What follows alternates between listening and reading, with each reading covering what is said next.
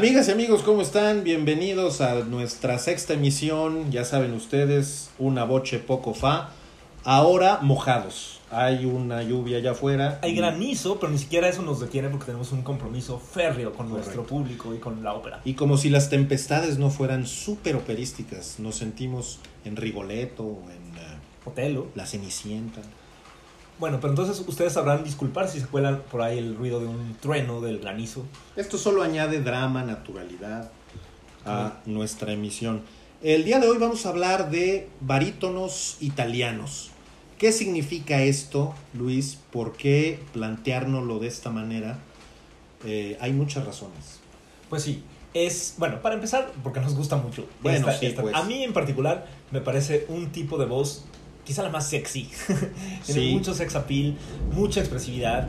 eh, y, pero, eh, bueno, el barítono es la voz que está en medio de los tenores y los bajos. Digamos, yo creo que es la voz más natural de un varón. Eh, hay muchos papeles, bueno, eh, hay muchos papeles de, de villanos, el- el- los antagonistas, eh, los, los malos de la, de la historia suelen ser eh, barítonos, aunque también hay, hay varios héroes. Eh, pero ¿por qué específicamente italianos? Esa es la pregunta. ¿Vamos a hacer algún programa alguna vez de tenores escandinavos y mm, sopranos colombianas? No, es la respuesta. Contraltos ucranianos. ¿Ucranianas? No, no es la no, no, nunca vamos a hacer eso. Hay una razón, y es que en efecto hay un momento histórico, digamos mediados, finales del siglo XIX, que es el esplendor de una generación de artistas de esta cuerda, de esta tesitura, que en Italia eh, pululan. Hay que explicar ese fenómeno histórico, artístico, cultural. Tiene muchas explicaciones. No es que hoy no haya grandes barítonos italianos o que los haya habido quizá antes de este periodo, pero sí hay una generación de cantantes. Hay un momento en específico, así como, digamos, la Golden Age wagneriana de estos cantantes tipo Laurens Melchior o Kirsten Flagstad, etc. Pues hay un momento en que los barítonos son súper sexys. Sí, ahora podríamos decir que, no sé, por ejemplo, los que cantan el repertorio barroco Sí. eh, están teniendo una golden age, una, una era dorada sí. ahorita. No había, habido, no había vivido este furor por rescatar los instrumentos de época. Eh, bueno, pues a mediados del siglo, bueno, desde finales del siglo XIX, básicamente desde la época en que tenemos la capacidad de grabar las voces y escuchar las voces antiguas, hasta por ahí de los años 60 o 70, yo diría.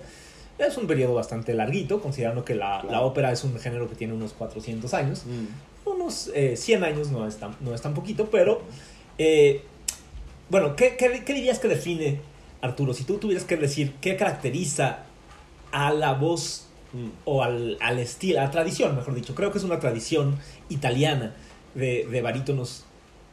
Eh, ¿Qué se te ocurriría? No, pues yo creo que hay varias explicaciones que tienen que ver, por ejemplo, con el hecho de que un compositor tremendamente influyente en la ópera italiana empezó a componer muchísimo para Pues barítonos y les dio una centralidad que no tenían previamente. Exacto. Y se trata de Verdi. Exacto. En esta época hablamos del surgimiento de lo que hoy es común notar como barítonos verdianos, Sí. Que son una categoría en sí misma. Exacto. Fíjate que curiosamente, aunque la ópera es un arte italiana, eh, no solía haber papeles para barítono. Igual que no había mezzo soprano, se usaban las categorías de tenor y bajo para hombres y de eh, soprano y alto para mujeres. Eh, no fue en Italia donde se empezó a usar esta tesitura intermedia, sino en Francia, por ahí de finales del siglo XVIII. Sí. El famoso Martin, que le dio nombre a todo un, un tipo de voz, que cantaba un justo un, un, eh, Registro una- intermedio, Un ¿no? registro intermedio, exacto, que no era de bajo, pero tampoco era de tenor. Eh, y en la época del, del, del bel canto, del Bellini, de, de Rossini, de Donizetti, no hay tantos personajes para barítonos. Normalmente, algunos sí ahora los consideraríamos barítonos, pero no usaban mucho esa palabra. Sí. Decían tenor, normalmente el, el héroe, y bajo, el, el malvado. Muchos de los personajes que ahora asociamos con la, con la voz de barítono, pues es más bien eh, estaban compuestos para, para el bajo. Fue, como decía Arturo, Giuseppe Verdi, quien a mediados del siglo XIX empezó a componer muchos, muchas óperas con papeles muy importantes para barítono. Yo creo que él supo eh, darse cuenta de la, de la potencialidad de esta voz, ¿no? que suena muy, muy viril, ¿no? como muy, muy sexy, con mucho sex appeal y también con mucha complejidad, no de esta maldad tremenda, satánica casi de los bajos, pero tampoco de la pureza y de la inocencia de, de los tenores. Sí, claro, y también de un, de un rango vocal muy amplio, ¿no? Es decir, capaces de ir casi casi a, agudos tenoriles y luego ensombrecer la voz a unos oscuros importantes. Pero bueno, el, el, el barítono verdiano, si tuviéramos que clasificarlo, pues probablemente es el más completo en la medida en que lo requiere todo, ¿no? O sea, dinamismo, color, intensidad, volumen, luego también matices en, en, en, la forma de cantar y en el caso de Verdi, pues un histrionismo en la voz. Exacto. Especial. Sí, eh, eh, las óperas de Verdi son muy intensas, o sea, es el del romanticismo, digamos, en su máxima expresión. Uh -huh. eh, hubo un barítono en particular muy cercano a Verdi, de hecho nació el mismo año que él, se llamaba Felice Baresi, que fue el primer Rigoletto, el primer Germont, el suegro de la Traviata, uh -huh. este, el primer Carlos de, de Hernani, uh -huh. y realmente empezaron a usar, bueno, la, la palabra barítono viene del, del, griego, creo, bar quiere decir pesado o peso, sí. tono, pues obviamente es el tono, entonces son tonos pesados. Pero como les decía, no era muy común en italiano, se usaba más en francés hasta Verdi. Verdi empezó a usar mucho, empezó a crear muchos papeles de barítono, muchos de los cuales vamos a oír en el programa de hoy. Sí, claro, y eh, insistir quizá en esta idea de que eh, hay un momento en específico, aproximadamente desde finales del siglo XIX hasta los años 30, seguramente un poco después, en donde muchos de los barítonos que empezaban en esa época decían, es que era súper competitivo ser un barítono en Italia, porque había una sobreoferta de grandes intérpretes de estos, estos roles. Obviamente no se limitaban a Verdi, pero muchos de ellos ahí hicieron sus grandes eh, interpretaciones. En el bel canto, desde luego, muchos otros papeles que agarraron un brillo nuevo, y también en el repertorio francés e incluso en el repertorio ruso donde también hay eh, y en el repertorio verista desde luego. este, estas óperas de Puccini sí. eh, Scarpia por ejemplo estos villanos tremendos eh, bueno tantos sí. personajes que vamos a hablar en vamos a ir viendo uno por uno. Obviamente lo obvio no o sea, o sea estamos dejando fuera muchísimos. Sería imposible hablar de todos pero realmente es impresionante ver la calidad de ¿qué, de qué estamos hablando, de 100, de 200 cantantes de esta cuerda en estas décadas.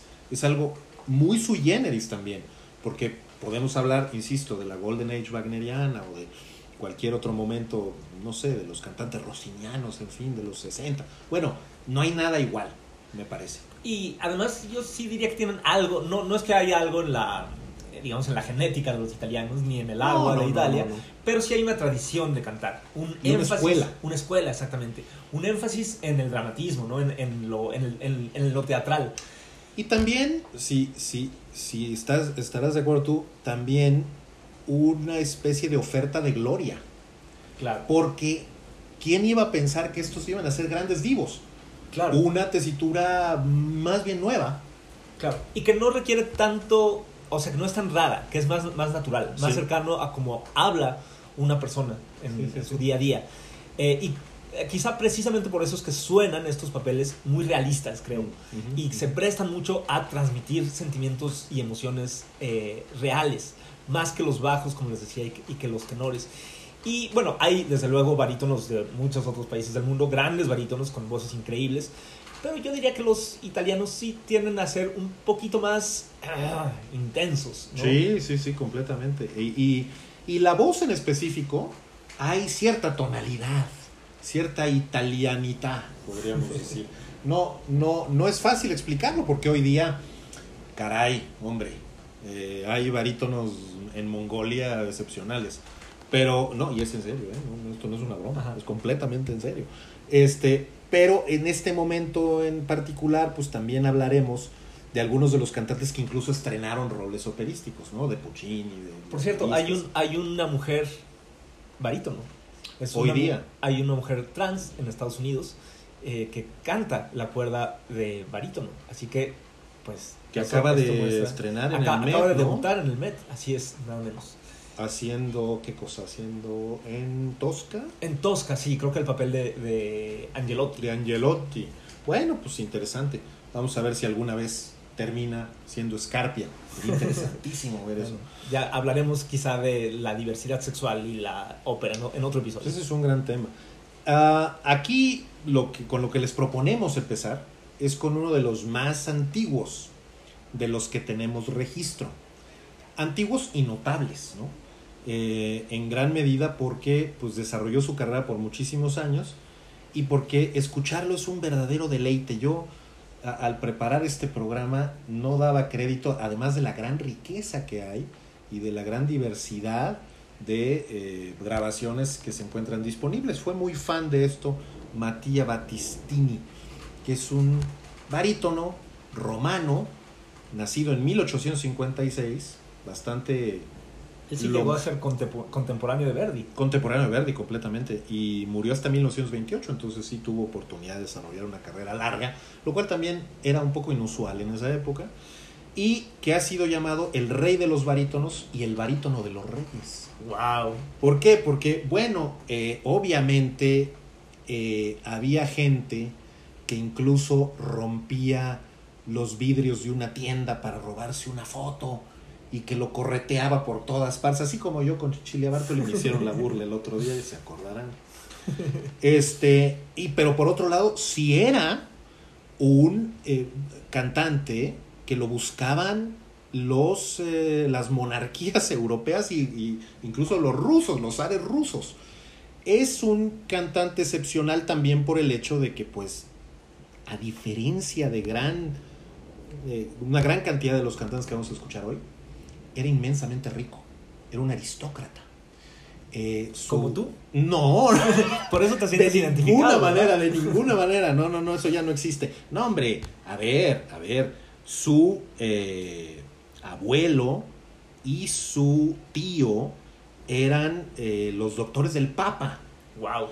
Y luego su papá era así como un profesor destacadísimo en Roma y Battistini pues tenía una villa y bueno, estamos hablando de algo así. Pero entró a la Academia Nacional de Santa Cecilia, igual que Cecilia Bartoli, claro que muchísimos años antes, y ahí formó, eh, refinó una técnica y se descubrió como un cantante verdaderamente excepcional que, pues, ¿qué les podemos decir? Recorrió absolutamente toda Europa, toda eh, Rusia, cantando muchísimos papeles, a veces uno distinto todos los días, tenía una corpulencia y, un, y una capacidad física para cantar hasta 30 encores después de un recital o después de una ópera completa. Entonces era una especie así como de coloso que además físicamente era enorme y era muy elegante y viajaba en estos trenes privados para trasladarse a Rusia desde París, pasando por distintas capitales, y el resto de los vagones era básicamente su ropa y sus, y sus sirvientes, y esto era un, también una especie como de un mito, de un divo este, increíble. Eh, Battistini, por cierto, fue famoso porque nunca cantó en Estados Unidos. Lo invitaron miles de veces a la Metropolitan Opera House, se la pusieron a sus pies, pero este, tenía miedo de navegar los mares, porque tuvo un...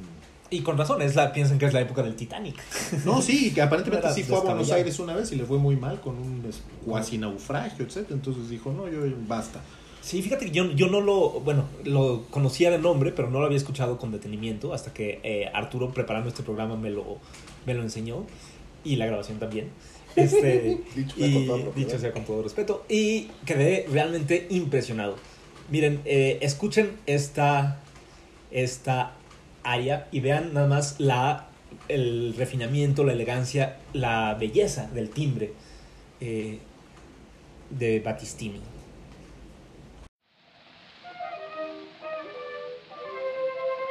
Sono cifre di Riccardo Fra poco estinto forse cadrà per te L'eterno silenzio della tomba coprirà l'amor mio Piangimi ancor soltanto Ultimo addio da me ricevi e la tua dolce imago da me riprendi. Eh! Maria! Adessa! Maria! Adessa! Ah, Riccardo! La scorsa notte Orfabia non ho spirito maligno illuse gli occhi miei, esser non pote, oh, che pur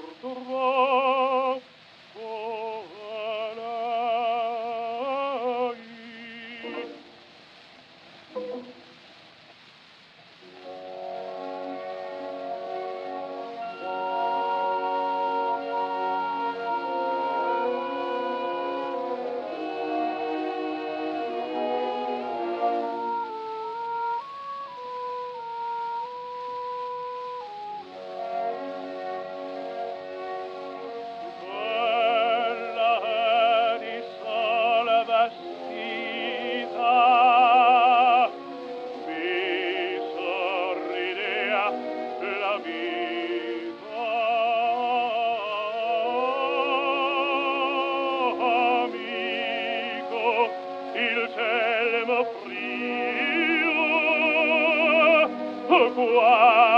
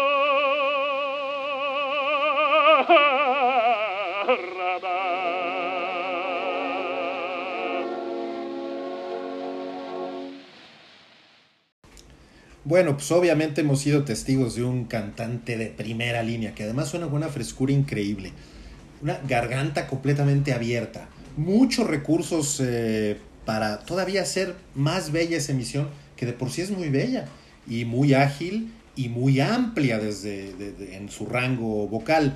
Eh, no lo dijimos, esta es un área, no es verdiana, es un área belcantista, es un área de una ópera seria de Donizetti, María di Rohan, Rohan que es francesa, lo dije como si fuera eh, de otra procedencia, Vela Edisol Vestita. Antes escuchamos el cachito de un recitativo propiamente, que también es bastante, nos dice mucho de las habilidades teatrales de este magnífico coloso, que además es interesante porque imagínense ustedes qué tan influyente llegó a ser que el propio Massenet se ofreció a hacerle una versión de Werther para barítono, a fin de que él pudiera interpretarla en San Petersburgo.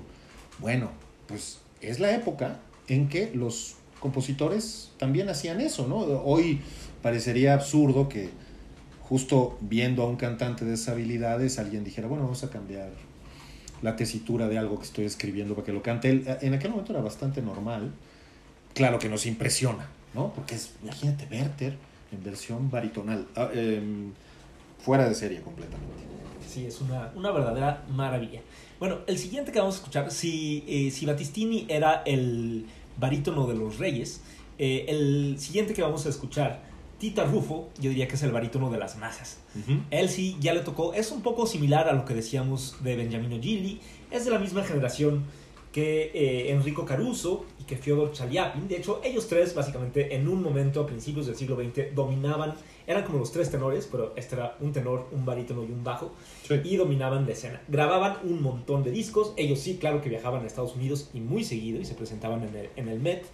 Eh, Tita Rufo, que por cierto su nombre verdadero era Rufo Tita, pero él pensó Lo cambió. que, que sonaba mejor Tita Rufo Sí. invirtió el orden. Eh, nació en Pisa, de una familia él muy pobre. eh, su, pa- su padre era herrero, eh, pero volvió, lleg- llegó a hacerse millonario por, pues, pues por su fama y por su arte. Aunque eso sí, siempre mantuvo él, a diferencia de Gilli, que decíamos que era un pues admirador de, de- de Mussolini, Tita Rufo no. Tita Rufo, de hecho, una hermana de Tita Rufo estuvo casada con un militante socialista que fue asesinado a principios del, del- en 1924 Sí. a principios del régimen de Mussolini. Desde entonces, eh, Tita Rufo siempre habló muy en contra de, eh, del régimen de Mussolini. Tuvo que abandonar Italia. Regresó, de hecho, en 1937 por motivos familiares, poco, poquito antes de que empezara la Segunda Guerra Mundial, y lo arrestaron. Pasó tres días en la cárcel, y eso que ya para ese momento era famosísimo. Sí, sí. Este, ya por presión internacional lo, lo liberaron, pero pues ya no, ya no volvió a cantar en Italia. De hecho, su última, su última, la última vez que se escuchó su voz en público fue cuando los aliados eh, apresaron a Mussolini. Eh, él salió a su balcón y se puso a cantar la marsellesa. Vaya, qué Imagínate momento, eso, ¿no? Qué en, momento. en Roma. Bueno, y además con qué vozarrón impresionante el Tito. Esa es la otra cosa, su voz. Eh, le decían voce di leone, una voz de león. Y sí tenía un vocerrón impresionante. Este, Criticado a veces por cierta ronquera. sí, ronquito. Y porque no es este canto tan elegante, tan sofisticado como el de Batista. Exactamente, ya quizá tenga que ver con el público a quien iba dirigido. Claro. Ya pensando en, en grabar, pensando en un público de masas, no pensando en, en cantar para la corte de San Petersburgo o de. o, o de, Lo- o de, Es- de escucho, aquí algún resentimiento por ahí. Soy, un poco de- resentido social, pero bueno. de la buena suerte de. El, el caso es que sí era criticado un poco por no haber sido, por haber cambiado un poco el estilo, haber hecho estos recursos un poco más histriónicos, más apasionados, eh, más vulgares en opinión de algunos. Pero era normal, todos lo hacían. Sí, era, era bastante la época, la época de oro del, del, del verismo, de este, de este canto muy, muy intenso, muy, muy histriónico. Eh, curiosamente, sus, sus roles más famosos, su ópera favorita no era una italiana, sino era Hamlet, de Ambroise Tomás, eh, que Ok. una ópera compuesta para, para barítono, eh, que él cantaba en italiano, como se acostumbraba en, en esa época. Eh, o esta otra que les vamos a, a poner a- a- ahora, que es un aria también traducida de una ópera francesa, que es La Africana de Meyerbeer. Eh, aquí cantando un. Ni, ni llega a un aria, una pequeña canción que nos pareció interesante porque eh, canta prácticamente a capela, es decir, sin acompañamiento, musica, sin acompañamiento orquestal, y que deja ver la calidad de la voz, la, la belleza de esta voz que eh, Giuseppe De Luca, de quien vamos a hablar un poco más adelante, dijo: No era una voce, ma un miracolo. No era una voz, una voz, sino un milagro. Eso sí, dicen que luego dijo: Lástima que lo desperdiciara gritando. Híjole, qué barbaridad. Bueno, Pero bueno, la, la voz de, eh, de Tita Rufo es, pues sí, yo estoy de acuerdo, un verdadero milagro. totalmente. Como dijera Iago en Otelo, eco y león.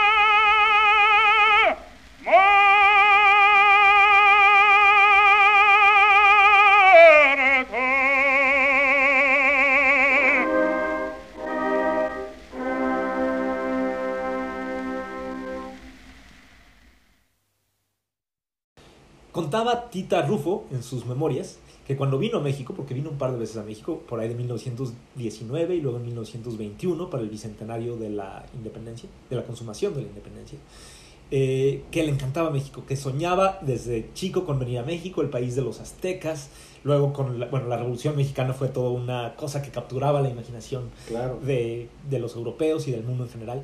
Y particularmente en sus memorias cuenta que le encantaba ir a, al bosque de Chapultepec. Y decía, fíjense nada más, qué país que tienen un lugar que se llama el Paseo de los Poetas.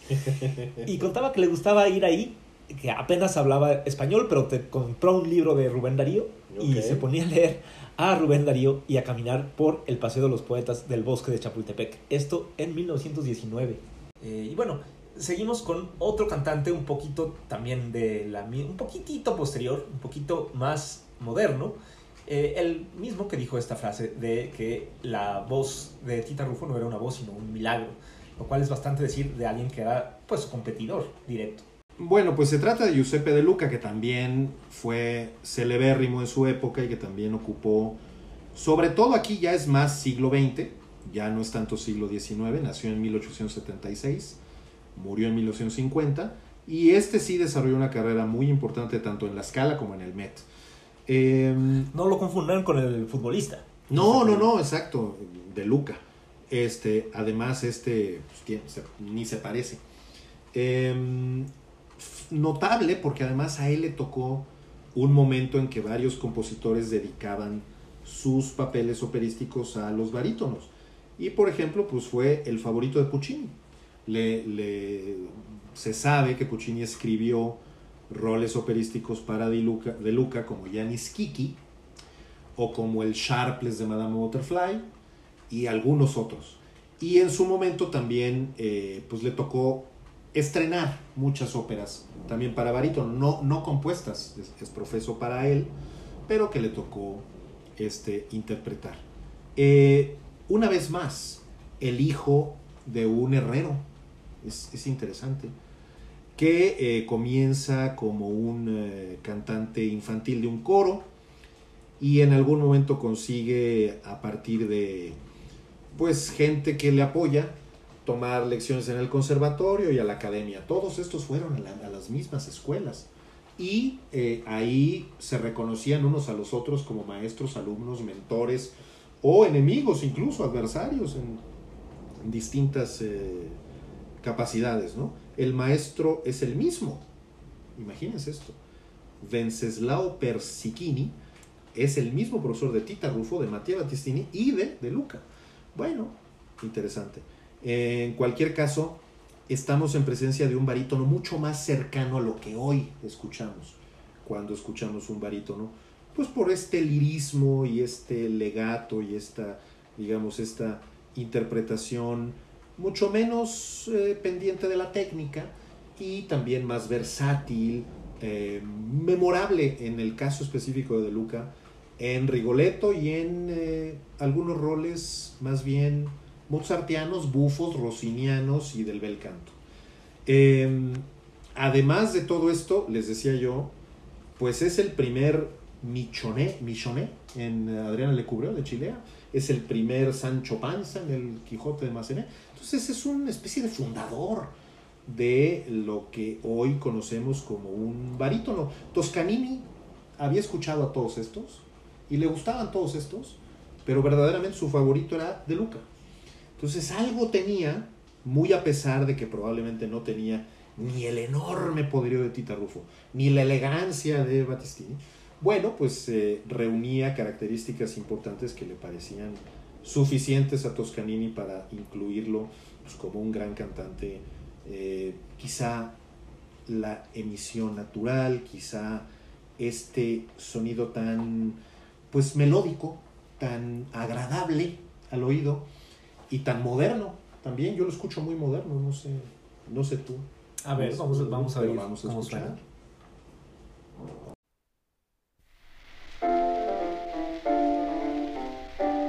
Bravo signor padrone, ora incomincio a capire il mistero e a veder schietto tutto il vostro progetto.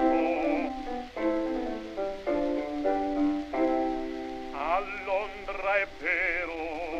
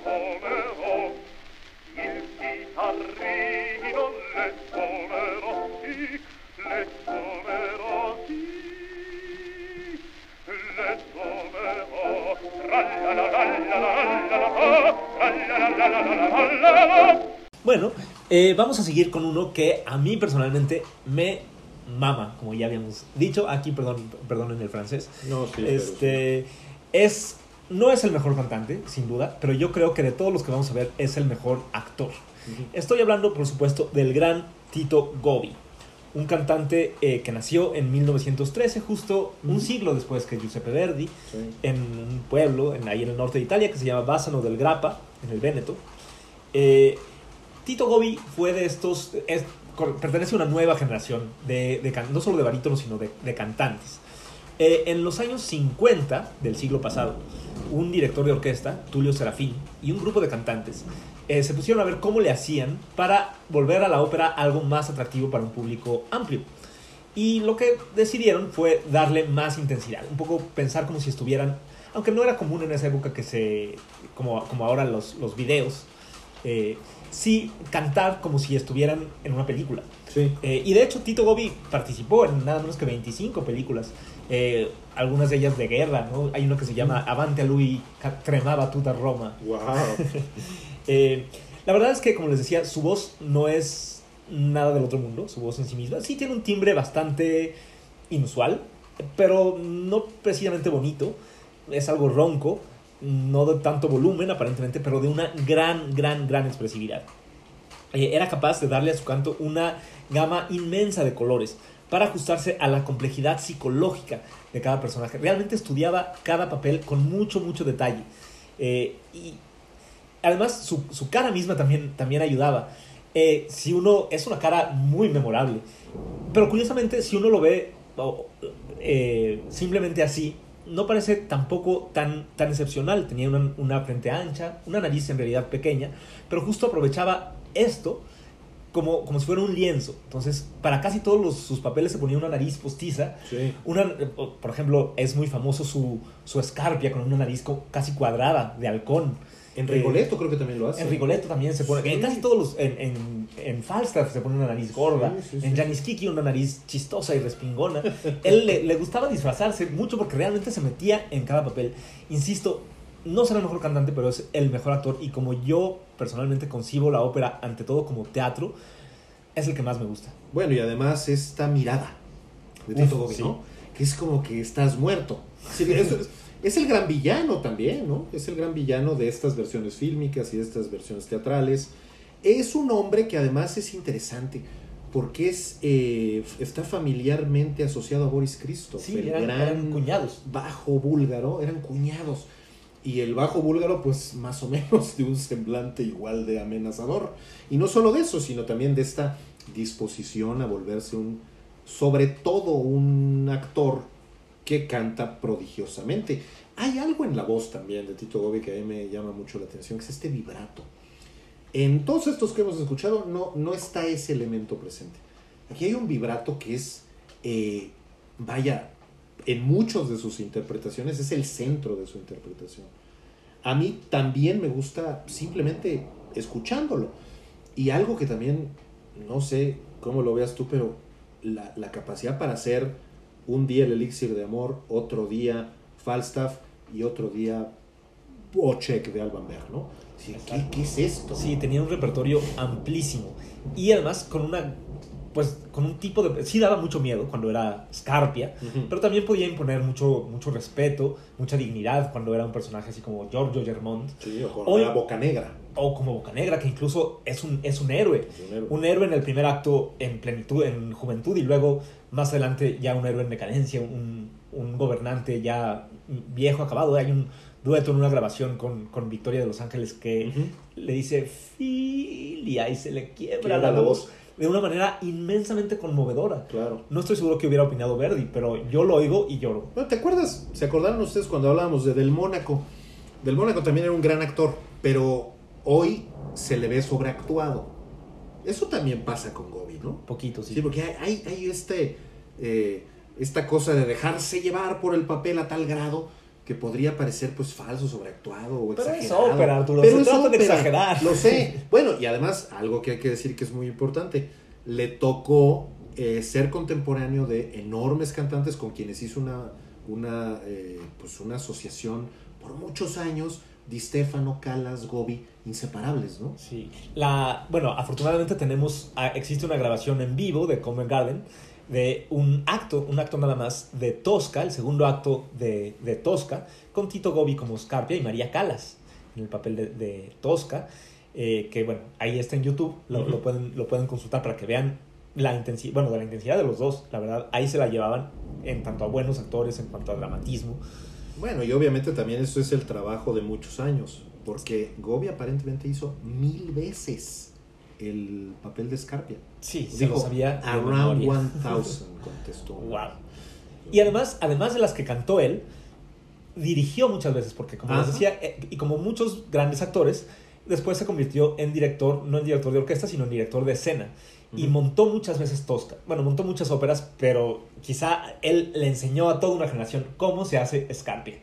Y todas las los matices, las intenciones, en cada nota, qué cara poner, cómo levantar la ceja y qué está, si en ese momento tiene un poco más de eh, risa o tiene un poco más incluso de, de miedo o de enojo. Eh, y bueno, creo que tendría, sería imposible, aunque hay muchos papeles que podríamos ponerlos, creo que lo que sería infaltable o sería imperdonable es no poner a la versión de Scarpia de Tosca. Este es el principio del segundo acto de Tosca cuando él está solo y habla de su extrema maldad.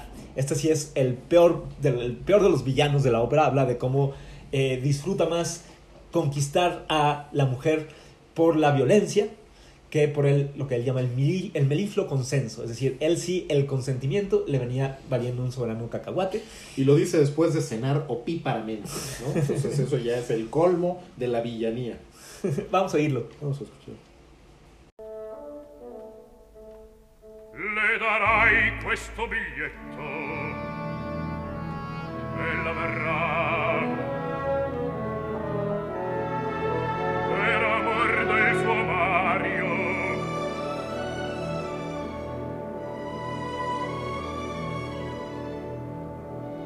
Per amor del suo Mario al piacer mio s'arrenderò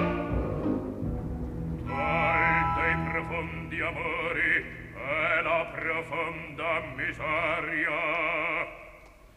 A più forte sapore la conquista violenta quel mellifluo consenso. Più di sospiri e di notti ginose al melunare poco ma pago non so troppo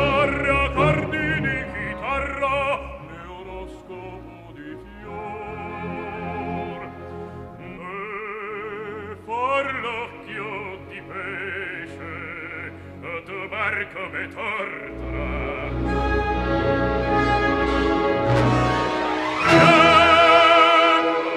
La cosa bravata perseguo me ne spazio e via la gente. Io che ho diverse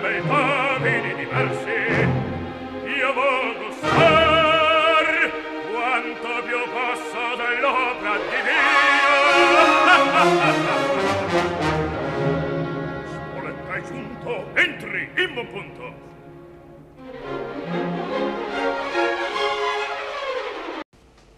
Uf, se me enchina la piel de oír a Tito Gobi cantando Scarpia. Y bueno, verlo en video es todavía más impresionante. Ahora vamos a hablar de otro cantante de la misma generación que también cantó mucho con María Calas y con Di Stefano y con, y con Del Mónaco, eh, que es Ettore Bastianini. Sí, Ettore Bastianini tuvo un momento de gloria eh, muy importante. Se le conoce como heredero de muchos de estos que hemos escuchado, concretamente de Tita Rufo, ¿eh? un poco por la oscuridad de su voz y porque comenzó como bajo. Sus primeros papeles eh, fueron en ese registro vocal. Luego se volvió, en efecto, un representante del barítono verdiano. Que esto no quiere decir que solo cantara títulos de Verdi, pero que tenía este color específico y este dramatismo en la voz para eh, ir a, esta, a este repertorio. Eh, era un caudal de voz también muy impresionante ¿eh? y una capacidad eh, de, de, de un timbre también muy muy amplio, un registro muy muy amplio. Y en muchos momentos se le consideró una especie de rival de Tito Bobby. Lástima que la enfermedad, concretamente un cáncer de garganta, que luego se volvió un cáncer cerebral, pues lo, lo expulsó pronto de los escenarios y murió a los 45 años. Entonces, pues realmente Fíjense no tenemos, no tenemos forma de saber cómo hubiera evolucionado su voz en condiciones naturales. De hecho, eh, es quizá el único de entre los que estamos escuchando el día de hoy que sí tuvo un momento de muy eh, de mucha crisis vocal justamente porque estaba enfermo no se lo decía a nadie terminó siendo abucheado un día en la escala eh, se ocultó dos años luego volvió a salir pero ya se le escuchaba eh, bastante mal nadie se atrevía sin embargo a confrontarlo con eso porque pues había sido un enorme cantante. Además, imagínense qué trágica ironía eh, que sea a un cantante, y más un cantante de, de este calibre, sea en la garganta, Sea en la justamente garganta. donde le, donde le empezara el cáncer. Es como una, una burla de Dios. Tremendo. Eh, Ettore Bastianini todavía tiene una calle muy importante en Siena, donde nació. Y es que en su momento sí eh, fue tremendamente celebrado por sus habilidades vocales, no tanto como actor, aparentemente era bastante malo, Y Bueno, sin es que embargo, comparado con Tito Gobi, no, cualquiera. cualquiera lo era. Pero bueno, compara, este, en todo caso, en ese momento lo que más importaba pues era la intensidad vocal y las capacidades dramáticas y tal, y la y, y, pues en general la manera en que recreaba ciertos personajes que lo, lo llevaron a todas partes, inclusive al Met, al Met ya bastante tarde, digamos, en su carrera. Eh, mucho de lo que podemos escuchar como sus grandes papeles pues tienen que ver con La Traviata, por ejemplo, pero también con Lucia di Lammermoor. Es el momento en que también los barítonos empiezan a tener cierto lustre por papeles que antes nadie había nadie había realmente puesto atención en ellos. Y pues es, es el caso del, del Enrico, Enrico, el, el El Enrico. hermano, el hermano de Lucia. el hermano de en la Lucia. ópera Lucia de la Mermur de Donizetti.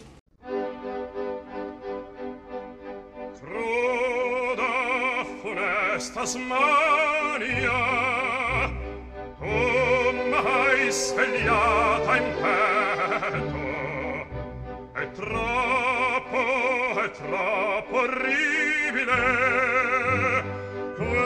questo fatal sospetto mi fa gelore fremere.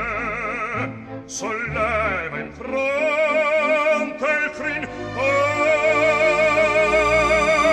mi fa gelore fremere. Solleva in fronte solleva in fronte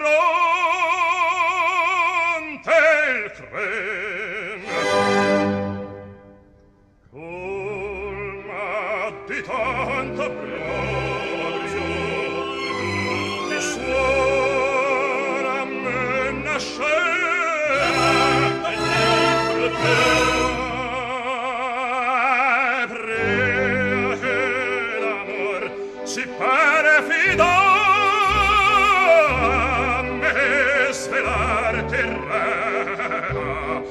ti colpi un fulmine, se ti colpi un fulmine, foramen rio, foramen rio dolor, oh,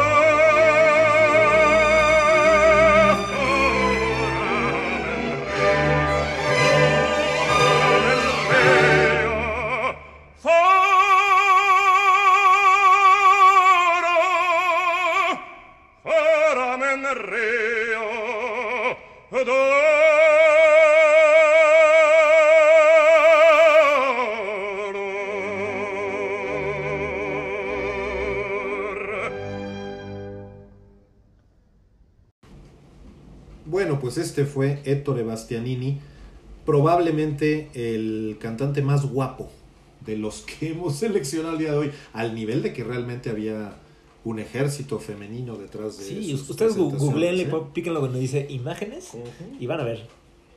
Y por cierto, gran amigo de Franco Corelli, con quien también cantó muchísimo Y que también era un papacito, la y verdad. que aparentemente también era muy guapo, este, pues aparentemente murió en compañía de su familia y con la presencia recurrente de eh, Franco y Loretta Corelli y de su perro, que se lo había regalado Franco Corelli. Bueno, en fin, una historia de esas de terror. Así son los italianos, un poco melodramáticos, pero bueno, Sí. de eso, así, eso- así es la ópera.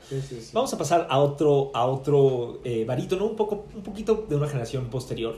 Eh, Piero Capuccilli, que nació en Trieste en 1926.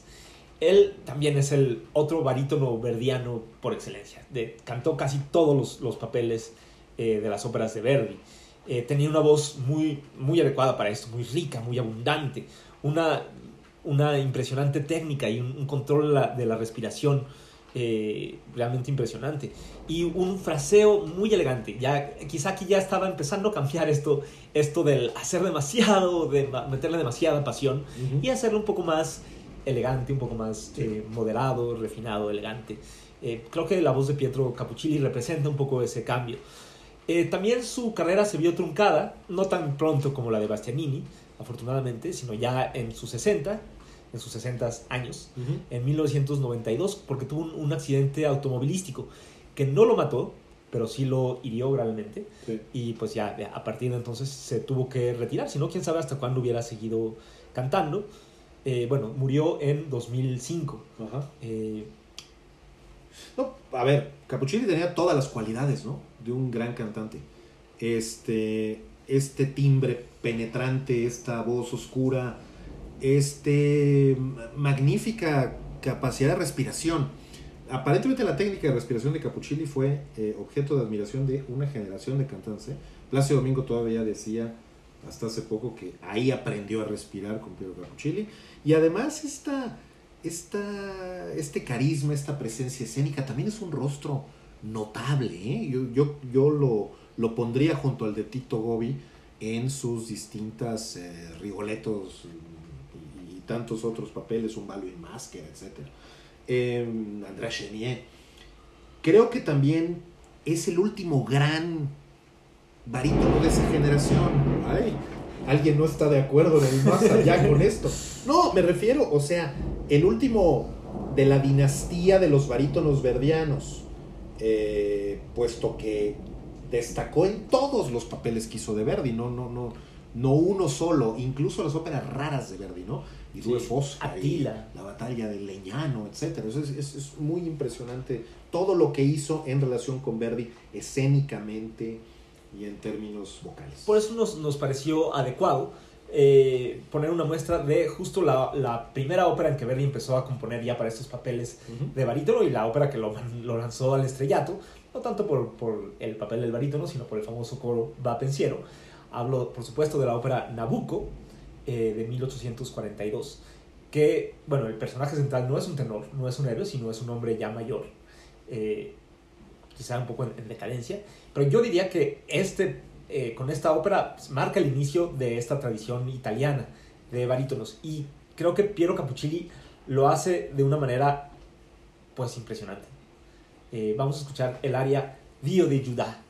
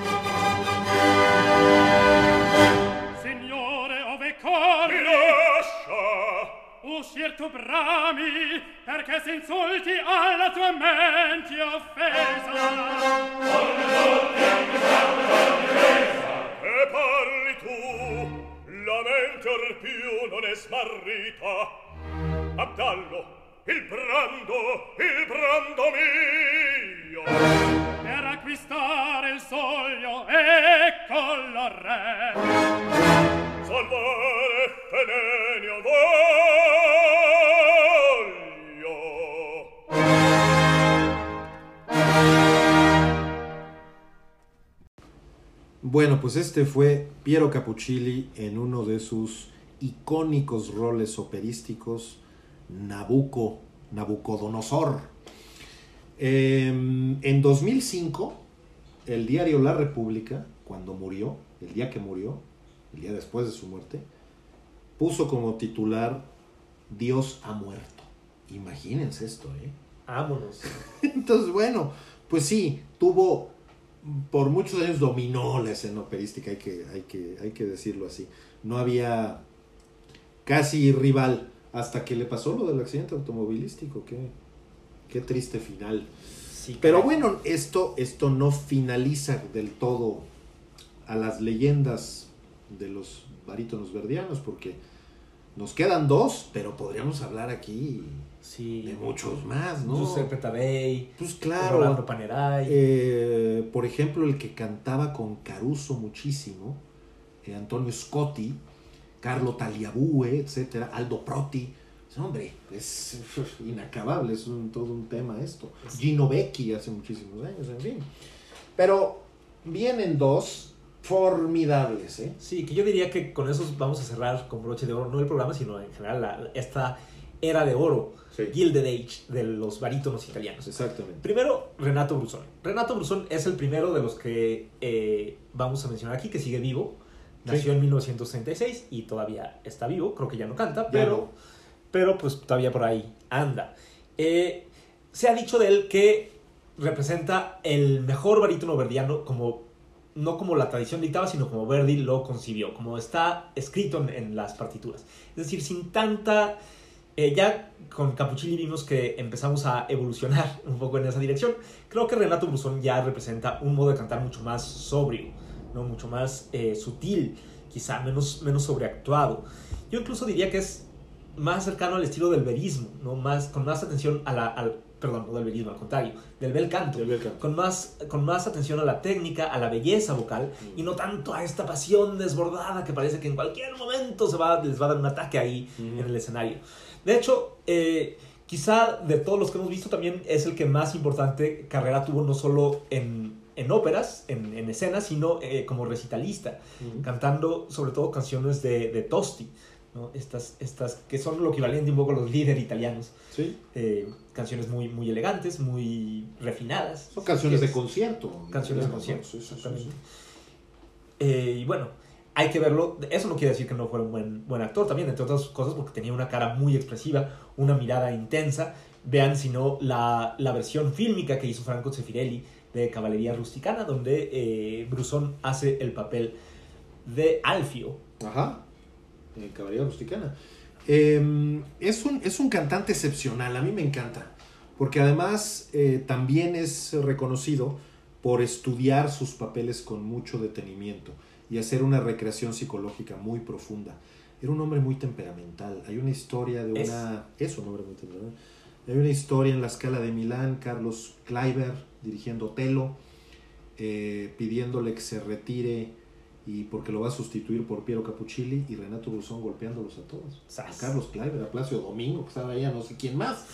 Pero, por otro lado, eh, Brusón, yo encontré algo que dijo sobre Macbeth que me pareció muy impresionante sobre lo que supone de su recreación del personaje.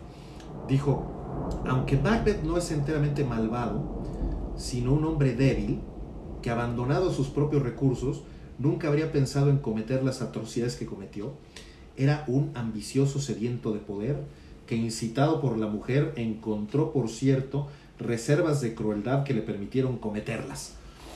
Eh, es también, yo creo que Renato Brusoni, el que más gravitas tiene de estos, ¿eh? Porque cu- cuando está en Macbeth, pues sí, se le reconoce como un monarca. No, no, no, no sé qué piensen ustedes. Yo lo veo y digo, es tremendamente creíble en estos papeles.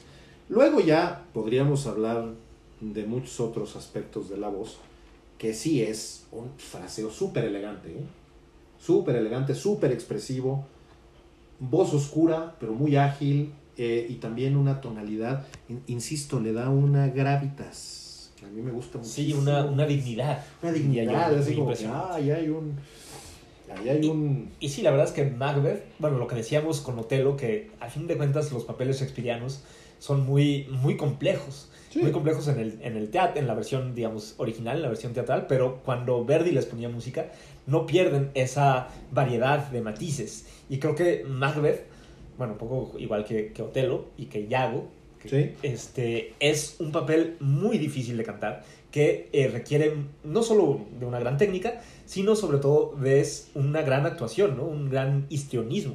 Y creo que pocos lo han hecho tan bien como Renato Brusón. Vamos a oír esta área Pietà, Rispetto, Amore de Macbeth.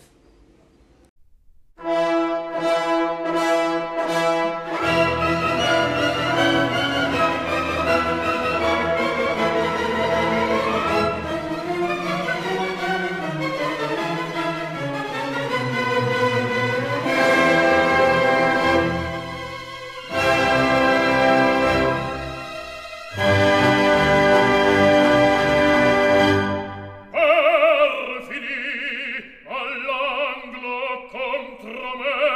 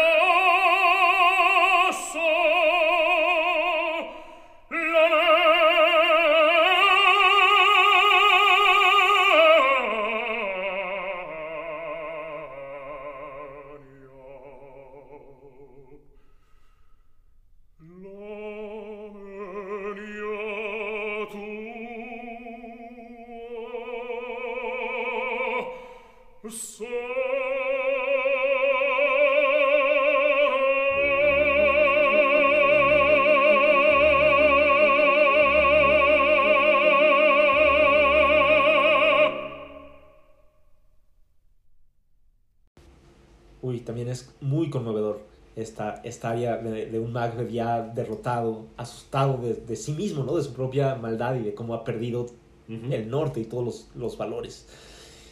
Bueno, ya estamos llegando al final del programa, pero todavía nos queda un gran barítono que no solo está vivo, sino que todavía canta, que tiene una, una trayectoria, una, una carrera muy larga y, y muy impresionante y que todavía, si tenemos suerte, podremos escuchar algún día. Sí, se- sentíamos que era injusto dejarlo fuera, porque es un gran exponente también de esta, de esta tesitura y de este repertorio.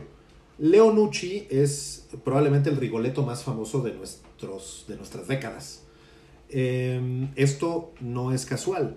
Ha hecho el papel en escena más de 500 veces, lo cual es muy impresionante. Y de hecho, pues sí, lo ha vuelto, digamos, su rol canónigo con el que todo el mundo lo reconoce, aunque es un barítono también de muy altos vuelos que ha hecho absolutamente todo.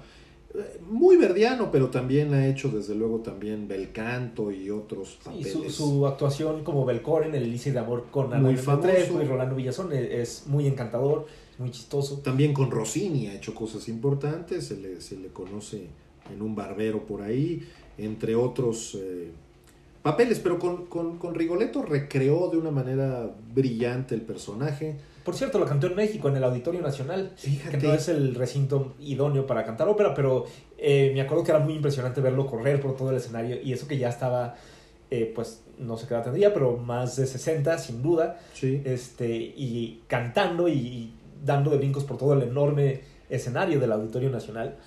Y pues siendo además cargando una joroba, Sí. cojeando. Eh, sí, quizá lo que, lo que mejor lo define es esta, esta credibilidad interpretativa, ¿no? O sea, cuando se le ve en escena, es dueño del de, el papel de una manera impresionante y también esta, esta, este, este instrumento que tiene, que es im- imponente.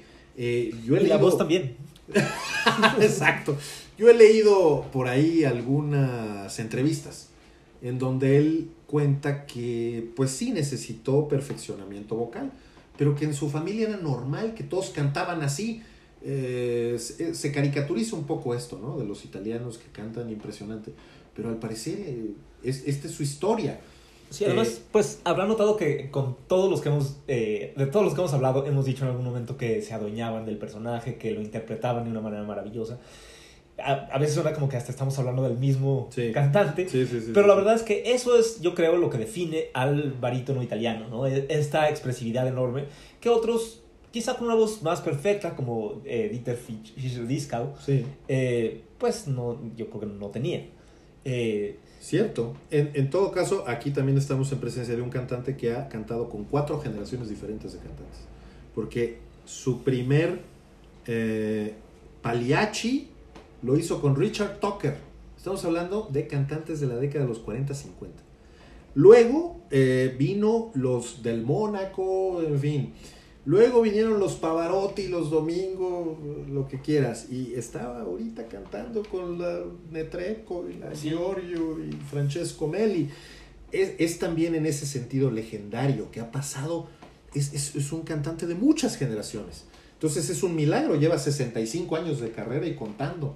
Entonces, bueno, eh, eh, esto también es otra cosa, ¿no? ¿no? No tiene que ver con los otros que por una razón o por la otra, pues no, no, no tenían esta, esta amplitud de, de, de trayectoria. Por cierto, muy amigo de Luciano Pavarotti, cocinaban juntos. y mira que cocinar para Pavarotti ha de haber sido no, cosa, no tarea fácil. Él hacía la mayonesa. ¿eh? Entonces, interesante.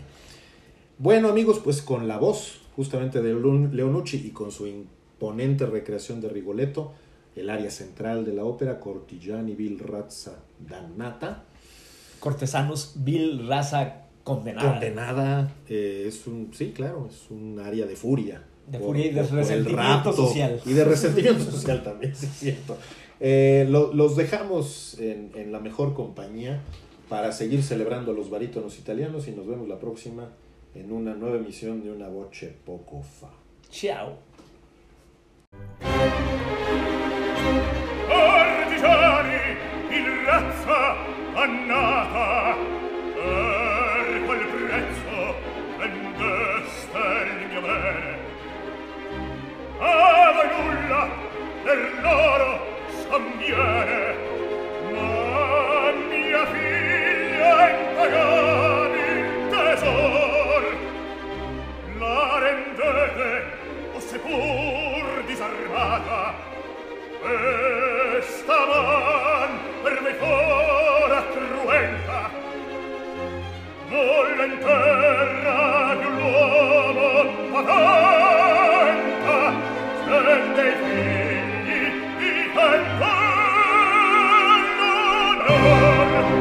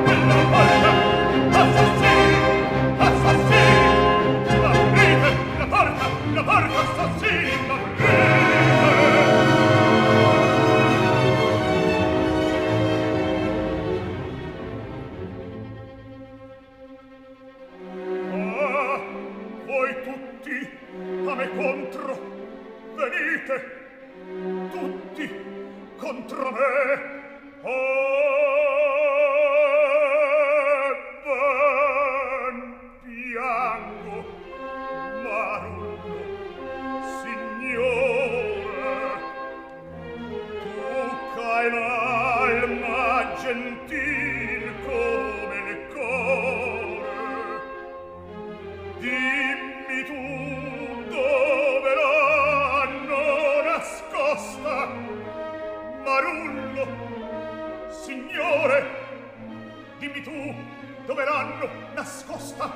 E là non è vero e là non è vero e là non è vero. Tutto